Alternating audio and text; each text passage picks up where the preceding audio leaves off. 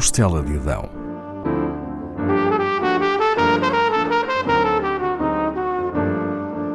Com Paula Castelar.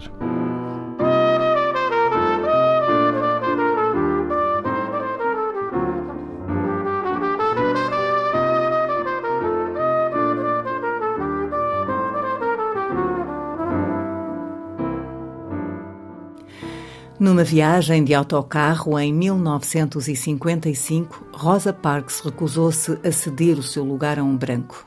Conquistava assim o direito a figurar na história da luta pelos direitos civis dos negros nos Estados Unidos. Rosa Parks tinha então 42 anos. Dirigia-se a casa após mais um dia entre tecidos, linhas, alfinetes e dedais. Era costureira em Montgomery, capital do Alabama, desde os 16 anos. Esse gesto de desobediência de Rosa Parks originaria o arranque do ativismo de Martin Luther King com repercussões nacionais. Mais tarde, teria como consequência alterações na lei americana que passaria a proibir a discriminação racial. No início de 1913 nasce Rosa Louise McLaughlin. O apelido Parks será acrescentado após o casamento. Rosa Louise é filha da professora Leona Edwards e do carpinteiro James McClawley. Os pais separam-se ainda pequena e Rosa vai morar com a mãe e o irmão numa pequena quinta dos avós maternos. Cresce em Pine Level, na região metropolitana de Montgomery. Ali não há quem desconheça o movimento apologista da supremacia branca Ku Klux Klan. A segregação racial é uma constante. A sua mãe só pode ser professora em escolas de negros e a distinção racial entre estudantes marca-a desde cedo. Os autocarros escolares transportam apenas os meninos brancos. Quando há uma paragem do autocarro, alguns garotos atiram lixo pelas janelas para atingirem as crianças negras que seguem junto à estrada, a pé. Depois de concluir os estudos básicos, Rosa entra numa escola industrial para estudantes negros. Entretanto, a mãe adoece e aos 16 anos abandona os estudos para cuidar dela. Passa a trabalhar como costureira para ajudar a pagar as despesas da casa. Três anos depois, em 1932, casa com Raymond Parks, barbeiro e ativista pelos direitos dos negros. O marido incentiva a estudar e ela assim faz. No ano seguinte, termina o ensino médio. O casal frequenta a Associação Nacional para o Progresso dos Negros, uma organização que pugna pelos direitos dos afro-americanos nos Estados Unidos.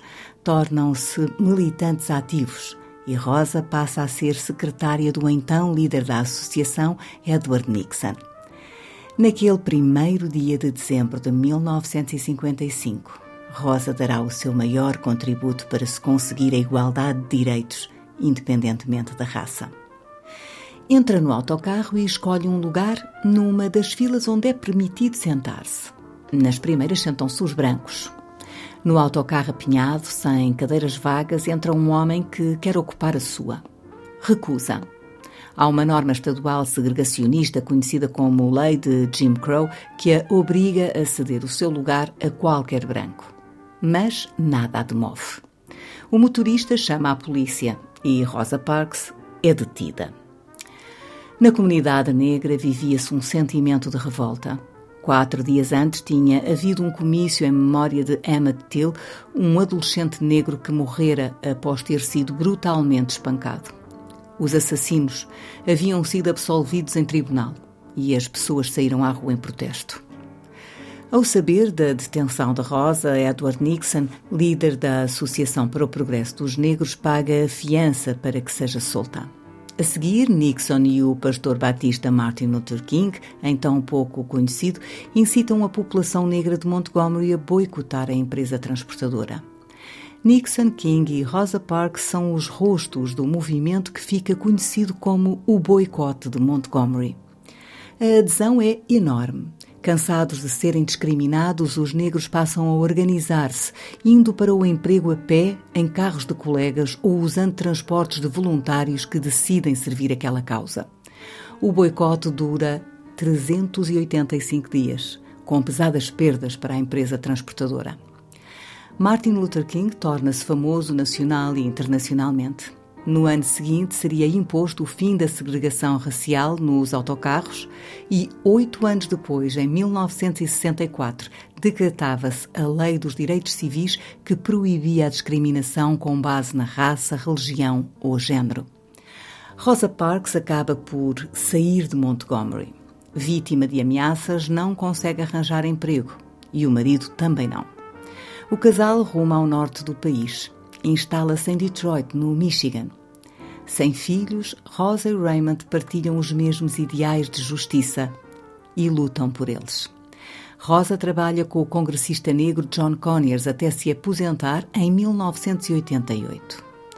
Onze anos antes, tinha enviuvado. A história de Rosa Parks foi contada pela própria em livro em 1992. Foi alvo de várias homenagens. Aos 88 anos recebeu uma das mais altas distinções dadas pelo Estado norte-americano, a Medalha Presidencial da Liberdade, entregue pelo então presidente Bill Clinton. Morreu em Detroit em 2005 aos 92 anos. A fechar, escutemos Lift Every Voice, considerado o hino dos direitos dos negros. A música é de James Weldon Johnson e o poema é do seu irmão, John Rosamond Johnson. O arranjo e a interpretação, à capela, são de alunos da Berklee College of Music. Ouçamos então Amanda Bradshaw, também responsável pelo arranjo, Lee Grace Hicks Swinson, Brandon Harris e Caleb Roberts.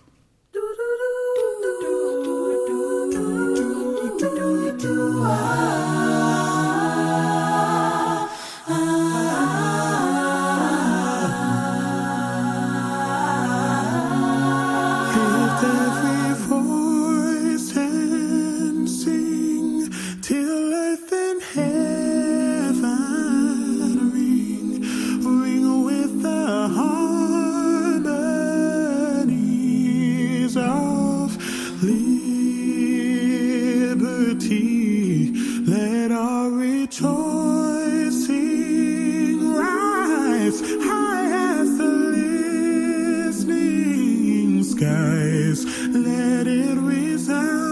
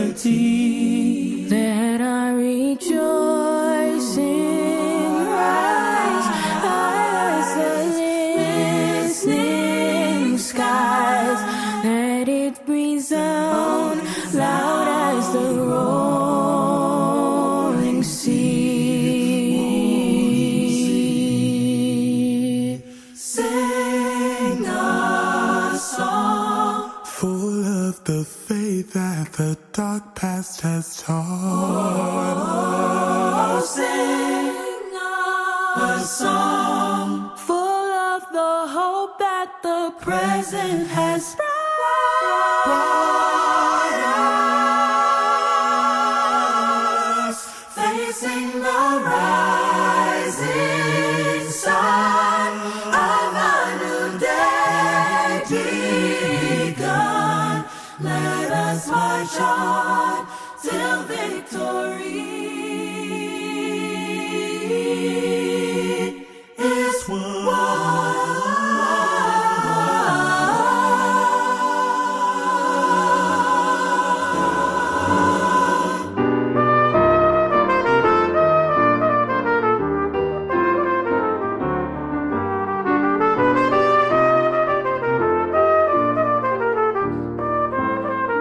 Costela de Adão,